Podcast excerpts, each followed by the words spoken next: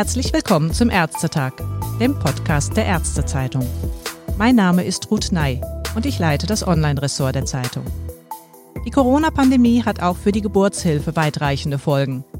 Zwar sollen Schwangere die wichtigen Versorgungsmöglichkeiten rund um die Geburt ihres Kindes auch weiterhin in Anspruch nehmen, und doch herrschte auch hier eine deutliche Verunsicherung. So wurden zeitweise auch die Väter bzw. andere Begleitpersonen aus den Kliniken verbannt. Die Sorgen und starken Reglementierungen hat auch der Berufsverband der Hebammen deutlich zu spüren bekommen. Ich freue mich daher, Ulrike Geppert-Orthofer, die Präsidentin des Deutschen Hebammenverbandes, jetzt am Telefon begrüßen zu dürfen. Von ihr möchte ich erfahren, was sich in den letzten Wochen in ihrer Arbeit geändert hat und wie aus Hebammensicht die Geburt dennoch sicher vonstatten gehen kann, so dass statt Infektionssorgen die Freude auf den Nachwuchs überwiegt. Hallo, Frau Geppert-Orthofer. Hallo, Frau Ney. Frau Geppert-Orthofer, ich hatte es ja schon gesagt, die Hebammen begleiten die Schwangeren, Gebärende und auch dann die Mütter mit ihren Neugeborenen in einer sehr sensiblen Lebensphase. Die Corona-Pandemie hat das aber gehörig durcheinandergewirbelt, hat man den Eindruck.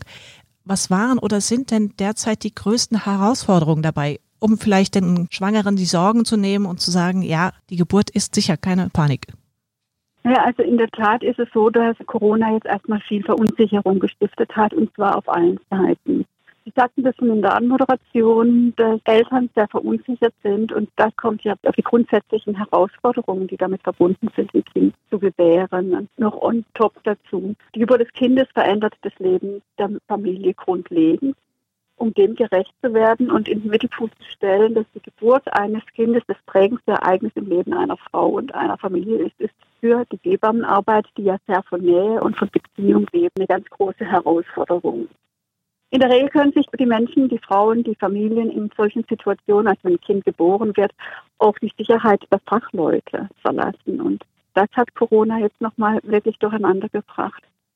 Wir hatten ja täglichen Erkenntnisgewinn und so haben sich fast täglich auch die Maßnahmen, was die Hygienerichtlinien angeht, das Tragen von Schutzkleidung, das Zulassen von Vätern oder Begleitpersonen zur Geburt, Wechseln von Schutzkleidung, alles hat sich sehr stark verändert in der ersten Zeit und es mussten neue Routinen gefunden werden. Das hat gilt sowohl für die Betreuung im Krankenhaus als auch für die Betreuung im häuslichen Umfeld oder in ambulanten Einrichtungen von Hebammen.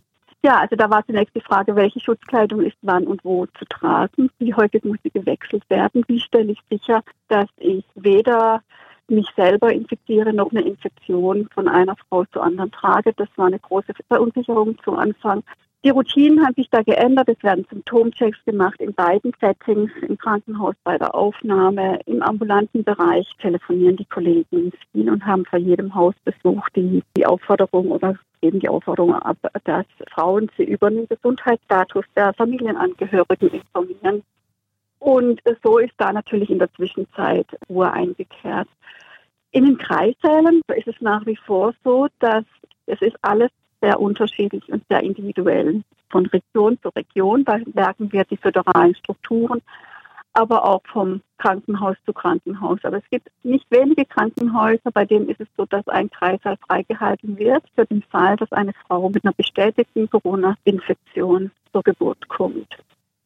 Da wird dann alles dafür getan, dass sie eine 1 zu 1 Betreuung hat. Das heißt, eine Kollegin, eine Hebamme betreut die Frau während der Geburt, behält sich im gleichen Raum auf, verlässt diesen Raum nicht mehr und steht der Frau so kontinuierlich zur Seite, so stellt sie natürlich auch sicher, dass Infektionsrisiko minimiert werden kann. Aber das ist natürlich auch genau die Form der Betreuung, die jeder Frau von der Geburt zustehen sollte. Das machen uns einige Länder im europäischen Ausland vor. Und hier sehen wir, wir schaffen das auch sicherzustellen für einige wenige Frauen. Und das ist aber die Form der Betreuung, von der alle Frauen total profitieren würden. Wir wissen, das liefert die besten Ergebnisse, was, was das Outcome angeht. Es gibt gerade eine Lancet-Serie, die bestätigt, dass diese Betreuungsform über 50 äh, Outcome-Parameter verbessern kann. Also das heißt eigentlich diese Ausnahmesituation, die wahrscheinlich für ganz wenige Fälle, ich weiß nicht, gibt es da überhaupt schon Zahlen, wie viele infizierte Frauen tatsächlich Kinder jetzt dann zur Welt gebracht haben, aber auf jeden Fall diese Tatsache, dass dann ein eins zu eins Schlüssel dann möglich mhm. ist, würden Sie sagen, das ist eigentlich das, was wünschenswert wäre für jede Geburt? Ja, das sagen wir ja schon lange, das wäre mhm. wünschenswert für jede Geburt und das ist ja auch das, was das Gesundheitsministerium jetzt auch in Form bei uns ermöglichen möchte. Würden Sie denn insgesamt sagen, dass sich jetzt über all die Unsicherheiten, die ja sowohl auf Seiten der Gebärenden als auch natürlich auf Seite Ihres Berufsverbandes, also auch natürlich die Hebammen wollten sich ja nicht infizieren oder eine Infektion weitertragen, dass da so eine Art Modus wie Wendy gefunden wurde, wo man sagt, ja, so können wir aktuell ganz gut arbeiten? Beziehungsweise wie ging es zum Beispiel auch, was die Versorgung mit Schutzkleidung angeht? War Ihr Berufsstand da sehr gut mit versorgt? Wir stellen natürlich schon fest, dass wir jetzt im Juni zu so einer Krisennormalität zurückgefunden hatten. Die Häufigkeit der Veränderungen der Hygienemaßnahmen, das ist jetzt schon deutlich geringer geworden und so kann man sich natürlich auch an diese Krise gewöhnen. Es war anfangs was für uns eine sehr schwierige Situation. Vor allem in der Freiberuflichkeit war es so, dass die Hebammen in vielen äh, Fällen komplett vergessen wurden. So gab es keine Regelungen, wie Hebammen an Schutzausrüstung kommen. Wir waren da manchmal bei der Pflege mitgedacht, manchmal beim Gesundheitsfachpersonal. Aber in Mangelzeiten, wenn Schutzausrüstung Mangelware ist, dann fallen Hebammen da einfach durch das Raster. Und das ist uns nicht nur bei der Schutzausrüstung so passiert, das ist auch bei der Kindernotbetreuung so geschehen. Da hatten wir anfangs wirklich alle, alle Hände voll zu tun, um dafür ein Bewusstsein bei den Einrichtungen, aber auch in den Behörden zu schaffen, dass Hebammen da nicht nur mit gemeint sein können, sondern auch mit genannt werden müssen. Das hat sich jetzt so ein bisschen normalisiert, aber das ist Status jetzt, wie sich das nächste Woche darstellt, das wissen wir natürlich immer nicht. Da geht es nicht anders wie anderen. Mhm. Gerade in dem Zusammenhang mit der fehlenden Schutzkleidung, sind Ihnen denn Fälle bekannt, wo sich Kolleginnen infiziert haben? Auch da gibt es keine verlässlichen Zahlen. Wir wissen von wenigen Einzelfällen, können da, haben da aber keinen Überblick darüber. Wir können das nicht verlässlich sagen. Also man kann auch nicht sagen, es lag an fehlender Schutzkleidung oder war es einfach eine Infektion, nee. wie es jeden anderen auch hat erwischen können? Naja gut, also man hat ja auch Kontakte zu anderen, zu anderen Menschen. Diese Kausalkette darzustellen, das ist total schwierig. Unter den Schutzmaßnahmen fällt ja aktuell auch, dass empfohlen wird, dass sowohl die Hebammen als auch die Schwangeren unter der Geburt eine Maske tragen. Da würde mich interessieren, wie Sie dazu stehen. Macht das Sinn oder erschwert das unter Umständen den Geburtsvorgang?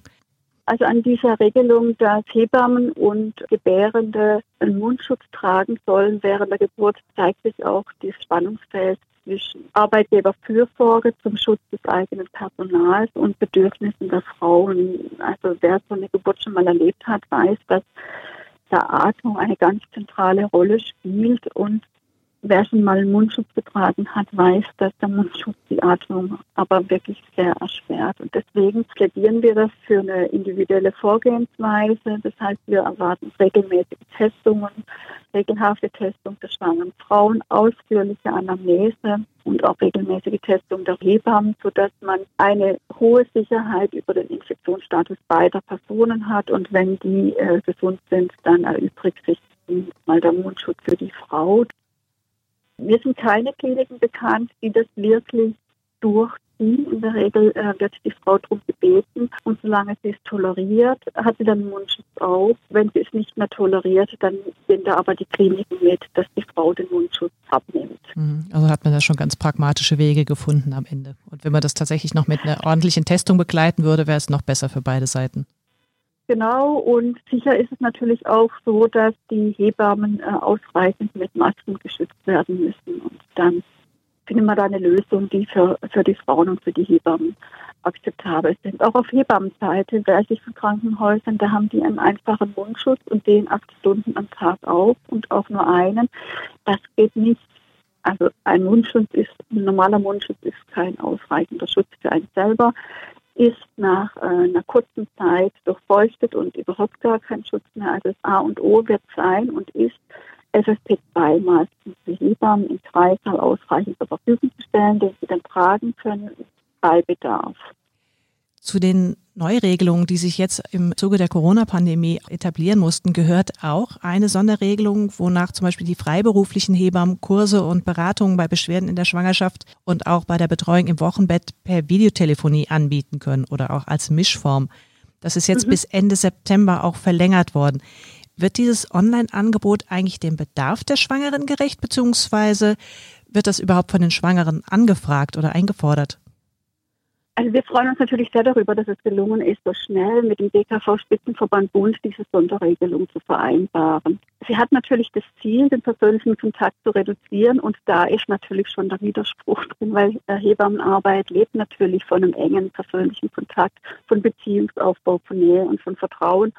Und das ist natürlich in einem persönlichen Kontakt leichter herzustellen und stößt äh, in der Online-Betreuung durchaus an Grenzen es ist eine gute Lösung, wenn schon ein Vertrauensverhältnis und eine Betreuung von Hebamme und Mutter oder werdender Mutter besteht, dann kann man einige Besuche mit Sicherheit auch online durchführen. Für einen Beziehungsaufbau ist es eher, äh, eher schwieriger. Ja, dann ist gut, dass es mhm. ja diese Mischmöglichkeiten ja auch gibt. Genau, aber da und genau das ist, was was wir feststellen, ist, dass doch viele Frauen wirklich auch eine große Angst haben, in diesem Kontakt äh, sich selbst anzustecken. Und so stellen wir auch fest, dass einige Angebote einfach deutlich weniger nachgefragt werden als vor Corona-Zeiten. Was zum Beispiel? Naja, Hausbesuche, dann Geburtsvorbereitung, da waren zunächst Vorbehalte überhaupt dem Medium gegenüber. Dann Frauen häufig das Angebot nicht angenommen, weil sie dachten, wir sind noch so früh in der Schwangerschaft und machen dann den Geburtsvorbereitungskurs, wenn Anwesenheitskurse wieder möglich sind. Es ist ja jetzt wieder fast überall möglich. Wir merken Rückgang auch in der Wochenbettbetreuung. Wir haben eine Erhebung gemacht bei unseren Mitgliedern, wie die Nachfrage nach den einzelnen Leistungen sich verändert hat. Und in der Wochenbettbetreuung sind da starke Rückgänge zu verzeichnen. In der Schwangerenbetreuung ist es ebenso. Natürlich, die Geburt findet statt. In der Geburtshilfe ist es nicht so. Das ist auch der einzige Punkt, sind auch die einzigen Kolleginnen, die äh, keinen Verdienstausfall erleiden, sind die Kolleginnen, die die außerklinische Geburtshilfe, also entweder im häuslichen Umfeld oder in Geburtshäusern anbieten. Aber ansonsten gehen die Leistungen schon zurück und das wird auch nicht ausgeglichen durch die Online-Angebote. Und das ist natürlich das, was uns gerade große Sorge bereitet, weil äh, wir wissen, wie wichtig eine kontinuierliche und verlässliche Hebammenbetreuung ist. Sie hatten es ganz am Rande kurz auch erwähnt, finanzielle Einbußen, bei wem das stärker war mhm. oder bei wem nicht. Es gab ja auch Sonderregelungen zur finanziellen Unterstützung, auch für die Schutzkleidung zum Beispiel oder erweiterte Abrechnungsmöglichkeiten von Leistungen. Hat das aber insgesamt ausgereicht? Also wir kämpfen nach wie vor noch dafür, dass es auch einen Schutzschirm für Hebammen gibt. Im Moment sind wir genau wegen diesen Argumenten, dass es die Online-Betreuungsmöglichkeit gibt und dass eine Geburt sich ja nicht verschieben lässt, sondern die findet ja statt, sind wir bisher aus allen Schutzschirmen, die geschaffen wurden, herausgefallen. Aber die Einkommenseinbußen von unseren Kolleginnen sind teilweise sehr beträchtlich, sodass das äh, natürlich jetzt mal für eine kurze Zeit überbrückbar ist. Aber wenn das jetzt noch länger anhält, dann muss da auch für Hebammen was getan werden. Wir hatten schon lange vor der Corona-Krise wirklich Schwierigkeiten, den Bedarf der Frauen zu decken. Und wir haben zum Teil Kolleginnen, die haben einen Verdienstausfall. Das sind natürlich die, die sich auf Kurse mehr fokussiert haben, von 60 bis 80 Prozent. Im Schnitt ist der Einkommensrückgang oder der Umsatzrückgang bei Hebammen bei über 40 Prozent. Und das ist natürlich was, was man in unserer Einkommenskategorie ganz, ganz schwer ausgleicht da brauchen wir noch wirklich Hilfe. Jetzt ist die Hebammenausbildung auch gerade in einer besonderen Umbruchphase. Weg von der mhm. schulischen Ausbildung hin zu einem Bachelorstudiengang. Hat die Corona-Krise auch hier bei der Ausbildung von Hebammen etwas ins Stocken gebracht? Macht es das noch schwieriger? Ja, es kommt halt als zusätzliche Belastung zur Umstellung dazu. Die EU-Richtlinie, die das vorsah, ist von 2013 umgestellt werden sollte sein. Also am nein, am 18. Januar 2020. Der ist jetzt vorbei und wir haben die gesetzliche Grundlage dafür erst Ende des vergangenen Jahres bekommen. Also wir haben einfach mal ein paar Jahre Übergangsphase verpasst und haben dann in die gesetzliche Regelung eine neue Übergangsphase von zwei Jahren bekommen.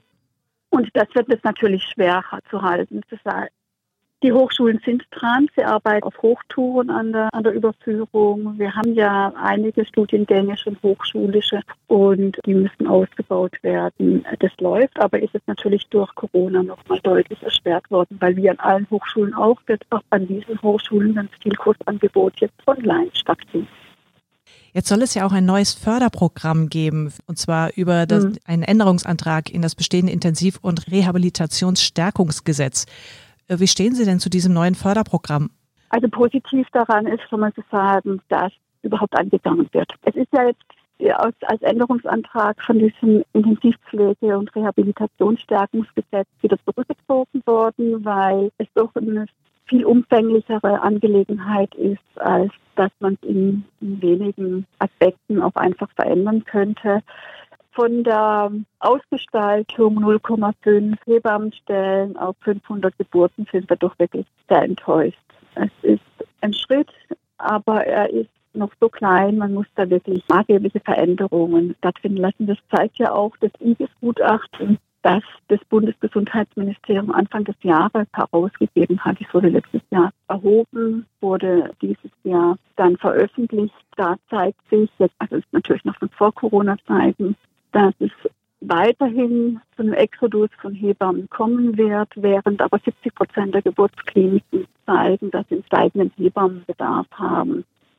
In dem Gutachten im vergangenen Jahr hat dieses Institut herausgefunden, dass im Durchschnitt eine Hebamme, die im Kreislang arbeitet, 22 Stunden in der Woche arbeitet, also im Vertrag hat, gute halbe Stelle. Viele davon wären bereit, den Stellenumfang zu erhöhen, wenn sich die Arbeitsbedingungen deutlich ändern würden dass, wenn sie es nicht tun, denken 43 Prozent darüber nach, ihre Arbeitszeit in der Klinik weiter zu reduzieren und 28 Prozent sogar darüber nach, die klinische Tätigkeit ganz aufzugeben. Und das, obwohl 84 Prozent der Hebammen tatsächlich in der Geburtshilfe, die ja zu 98 Prozent in der, im Krankenhaus stattfindet, als Herzstück ihrer Arbeit sehen. Das IGES-Gutachten zeigt uns, dass die Hebammen mit ihrer Berufswahl zufrieden sind dass sie aber die Arbeitsbedingungen haben, mit denen sie dauerhaft überlastet sind und so nicht weiterarbeiten können. Also wenn man daran was ändern möchte, dann muss man, dann muss mehr kommen als die 0,5 Stellen auf 500 Geburten. Wir haben im vergangenen Jahr schon einen Vorschlag für ein Geburtshilfestärkungsgesetz vorgelegt. Da sind Ideen drin, wie man, wie man die Arbeitsbedingungen so verbessern kann, dass, sie für, dass das Arbeiten in der Klinik für Hebammen mhm. wieder attraktiver wird und Hebammen gerne wieder in der klinischen Geburtshilfe arbeiten. Sie haben ja auch schon mal ganz kurz einen Vergleich mit Kolleginnen in der EU gezogen.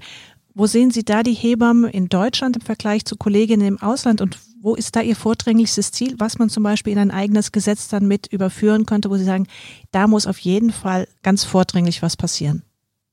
Als zunächst brauchen wir natürlich einen verlässlichen Betreuungsschlüssel. Wir möchten ebenso wie in anderen Ländern üblich, dass eine Hebamme nur für eine Frau zuständig ist. Bei uns betreut eine Hebamme zwei, drei oder noch mehr Frauen während der Geburt. Also in jedem dritten Dienst findet diese 1 zu 1 Betreuung, wie es in anderen Ländern sichergestellt ist, gar nicht mehr statt, weil so viel los ist. Die Hälfte der Hebammen betreuen dann drei Frauen gleichzeitig, 22 Prozent vier Frauen und 11 Prozent gar mehr als vier Gebärende gleichzeitig. Und das muss man sich mal vorstellen. Sie betreuen da mehr als eine Frau gleichzeitig und wissen genau, dass jede dieser Frauen sie braucht. Sie vertrösten die Frauen sagen, ich komme gleich wieder. Und gleichzeitig bitten die Frauen sie darum, bei ihr zu bleiben. Das heißt, immer, wenn sie bei einer Frau sind, wissen sie, dass sie andere in einer Situation, in der sie benötigt werden, alleine lassen. Ja, ist für beide Seiten dann nicht schön. Ja, ja, ja. Also für die Frauen ist es natürlich eine totale Zumutung. Das ist total für mich nicht nachvollziehbar. In anderen Ländern ist es üblich, dass eine Hebamme für einen Kreißsaal zuständig ist, in dem eine Frau ist und dann ergibt sich daraus automatisch eine 1 zu 1 Betreuung und die Hebamme verlässt den Kreißsaal nur auf Wunsch der Frau. Der ist so eingerichtet, dass die Dokumentation und alles innerhalb dieser vier Wände stattfindet. Also auch egal, wie lange die Geburt dauert? Dann wird natürlich diese Kollegin abgelöst von einer anderen, aber für die gilt okay. das Gleiche wieder. Sie ist nur für diese Frau mhm. zuständig und nicht für noch eine andere. Das ist das, was wir wollen. Da braucht man natürlich erstmal eine Idee, wie äh, auch Möglichkeit, diese zusätzlichen Stellen zu finanzieren.